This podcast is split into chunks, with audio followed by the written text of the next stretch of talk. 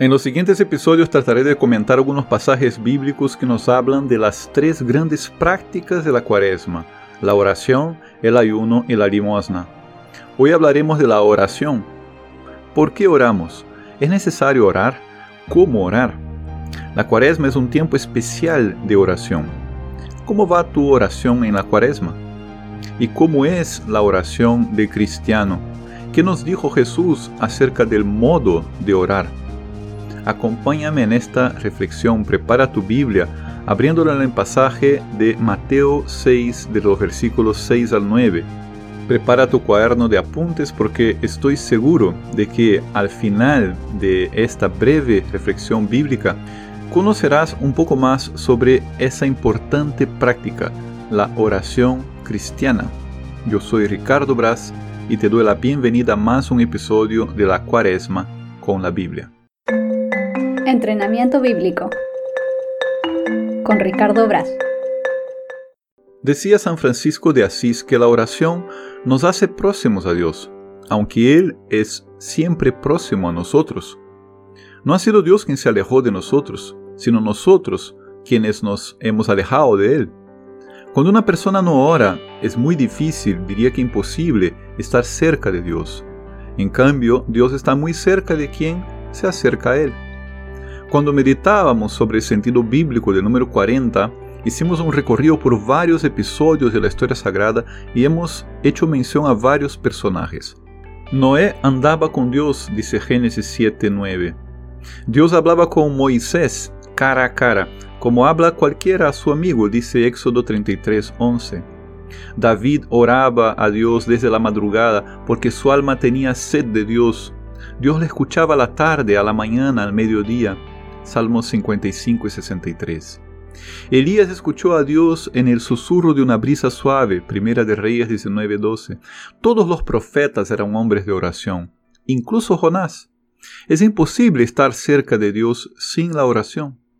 Decía el cura de Ars, todos los santos comenzaron su conversión por la oración y por ella perseveraron, y todos los condenados se perdieron por su negligencia en la oración. Digo pues que la oración nos es absolutamente necesaria para perseverar.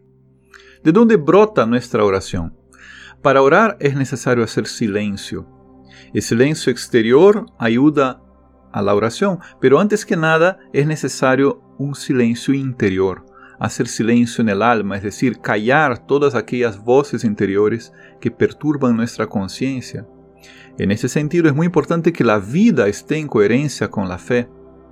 Santa Teresa de Calcuta decía que el fruto del silencio es la oración. El fruto de la oración es la fe. El fruto de la fe es el amor. El fruto del amor es el servicio. El fruto del servicio es la paz. Y yo lo digo, la paz en doble sentido, la paz en el corazón y la paz entre los hombres. Nos dice el catecismo que vivir en Cristo y orar son cosas inseparables. Son inseparables porque se trata de, del mismo amor y de la misma renuncia que procede del amor. Catecismo número 2745. Amar y orar van de la mano. En efecto, cuando tomamos el Evangelio de San Mateo en los capítulos 6 y 7, vemos claramente esta relación entre fe y vida, entre oración y acción. Son capítulos que nos transmiten el famoso Sermón del Monte, en el cual Jesús dicta varias máximas, es decir, sentencias, principios que orientan nuestra forma de vivir y también de orar. Según Jesús en el Sermón del Monte, ¿cómo debe ser nuestra oración? Lo leemos en el pasaje de Mateo 6 del 6 al 9. Cuando vayas a orar, entra en tu aposento y después de cerrar la puerta, ora a tu Padre que está allí en lo secreto, y tu Padre que ve en lo secreto recompensará. Y al orar, no charléis mucho como los gentiles que se figuran que por su palabrería van a ser escuchados. No seáis como ellos, porque vuestro Padre sabe lo que necesitáis antes de pedírselo. Vosotros pues orad así, Padre nuestro que estás en los cielos. Y el texto sigue hasta el versículo 15, con toda la oración del Padre Nuestro. Pero aquí me detengo porque la oración del Padre Nuestro implicaría todo un nuevo episodio y en esta ocasión queremos detenernos en lo que hemos leído. Veamos, Dios dice que cuando vayas a orar, ora en lo secreto, porque el Padre ve en lo secreto. ¿Qué nos quiere decir Jesús? Nos quiere decir que la forma cristiana de orar es interior. Cristo habla de una oración en el propio aposento, con la puerta cerrada, pero no nos quedemos con ese aspecto formal, porque el Señor utiliza un lenguaje concreto, una forma de hablar típica de los pueblos semitas, utilizando ejemplos. Lo esencial es lo que hemos mencionado, orar desde el interior, desde el secreto del corazón. ¿De qué sirve hablar con Dios con palabras que no vienen desde el profundo del alma, desde el interior de nuestra conciencia? La oración del cristiano tiene alma. Para ello es necesario que el orante, la persona que ora, tome conciencia de sí misma y sea capaz de silenciarse interiormente Jesús nos da un hermoso ejemplo de oración. Toda su vida transcurre en una constante oración, pero el Señor nos ha querido mostrar cómo encontrar espacios y tiempos especiales para orar al Padre en secreto. Muy de madrugada, el Señor salía al monte para orar. Incluso en varias ocasiones el Señor pasaba toda la noche en oración, como lo leemos en Lucas 6, versículo 12. El monte era un lugar donde Mesías encontraba el silencio y la paz para estar a solas en secreto con Dios.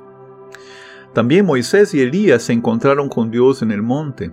La historia nos muestra que cada uno de nosotros debe buscar su propio monte, que puede ser el propio aposento o simplemente nuestro cuerpo. Templo del Espíritu Santo, 1 Corintios 6, 19.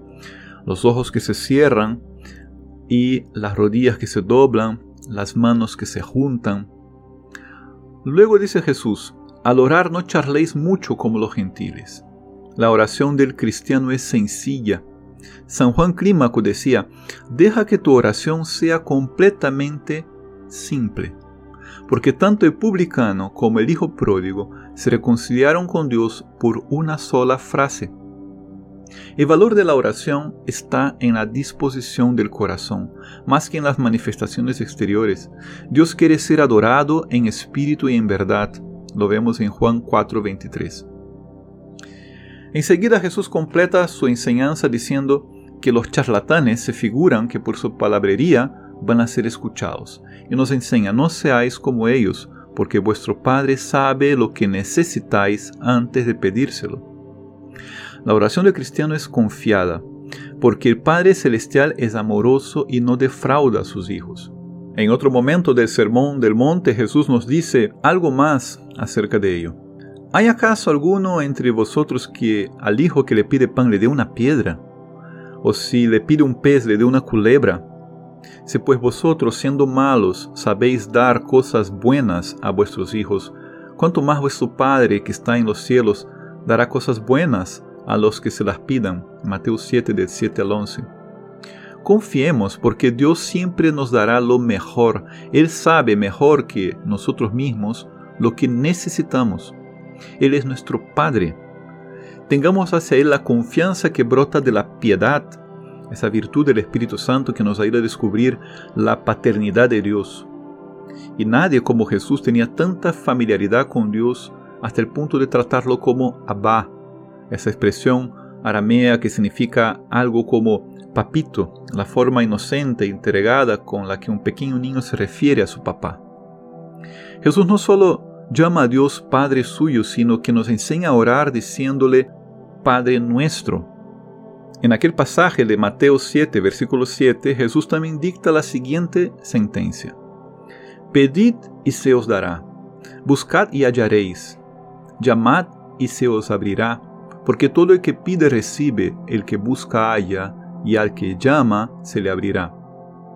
De esa enseñanza podemos sacar otra característica de la oración. Es una oración insistente. En la historia sagrada, Abraham nos da el ejemplo de esa oración insistente. Lo vemos en Génesis 18, 16 a 33. En varias ocasiones también Moisés intercedió ante el Señor insistentemente. El pueblo de Israel aprendió de los profetas la oración insistente. Aprendió de hombres como David y Daniel y de mujeres como Ana y Esther.